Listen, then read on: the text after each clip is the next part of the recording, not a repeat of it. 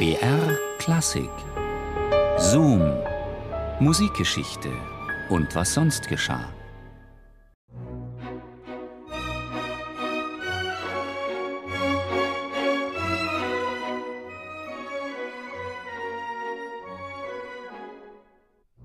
Extremsituationen sind wie das Lackmuspapier für den Charakter eines Menschen, denn sie lassen dessen Eigenschaften klar und deutlich hervortreten. Sie können aus Durchschnittstypen Helden des Alltags machen und heften angeblichen Übermenschen manchmal das Etikett Feigling oder Versager an. Gerade in Zeiten, in denen Medien Stars formen und sich die Grenzen zwischen Fiktion und Wirklichkeit immer mehr verwischen, zeigen echte Unglücke, dass Schein und Sein nicht immer deckungsgleich sein müssen. Wer beispielsweise im Kino als Terminator die Welt vor der Apokalypse rettet, dem ist es nicht zwingend gegeben, im realen Amt eines US-Gouverneurs den kalifornischen Staatsbankrott abzuwehren.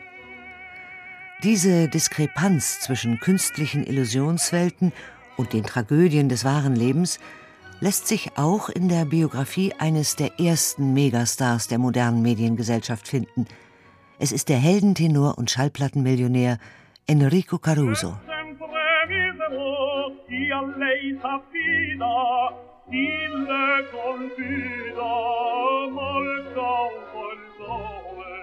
Das Jahr 1906. Enrico Caruso und die Metropolitan Opera Company befinden sich auf einer Gastspielreise durch die USA. Die Begeisterung ist überwältigend, das Interesse an Kunst und Künstler enorm. In Baltimore drängen sich 3000 enthusiastische Besucher in ein 2000 Plätze Theater und die einflussreichen Zeitungen der großen US-Metropolen wie Chicago überschlagen sich in ihren Kritiken und drucken reißerische Hintergrundstories. Es herrscht Caruso Mania, denn den Sänger umgibt eine Superstar-Aura, wie sie später Elvis Presley oder die Beatles haben werden. So lässt es sich Präsident Roosevelt nicht nehmen, den populären Italiener im Weißen Haus medienwirksam zu empfangen.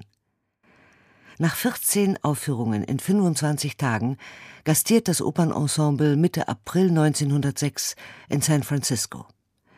Am 17. dieses Monats tritt der berühmte Tenor im dortigen Tivoli-Theater ins Rampenlicht.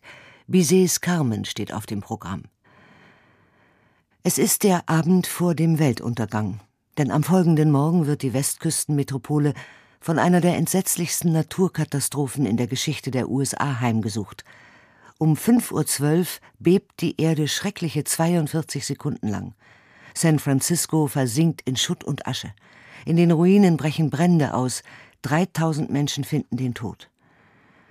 Es ist ein humanitäres und ökonomisches Desaster, das heute mit Hurricane Katrina und dessen Folgen verglichen wird.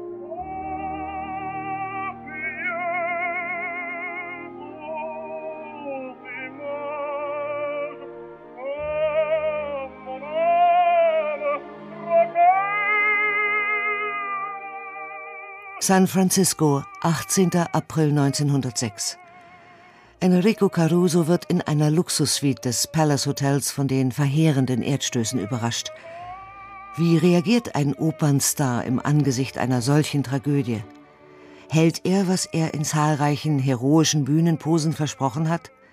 Zeigt er sich als Superman, der dem Schicksal mutig entgegentritt?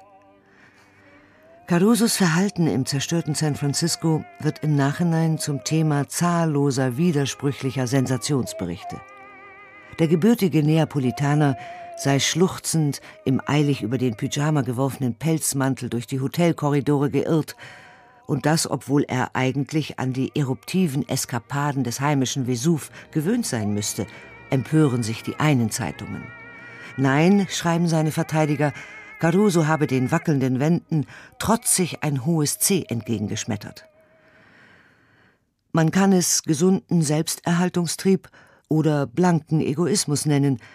Eines ist sicher, im Chaos nach dem Erdbeben hatte der Tenor nichts Besseres zu tun, als sich schleunigst aus dem Staub zu machen. Als besonders hilfreich erwies sich dabei ein Autogramm, das ihm der amerikanische Präsident wenige Tage zuvor geschenkt hatte.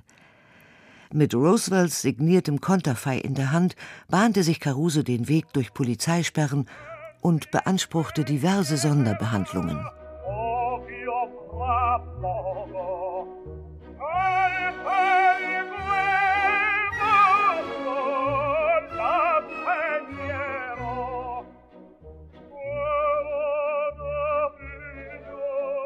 Ein Heldentenor als Hasenfuß?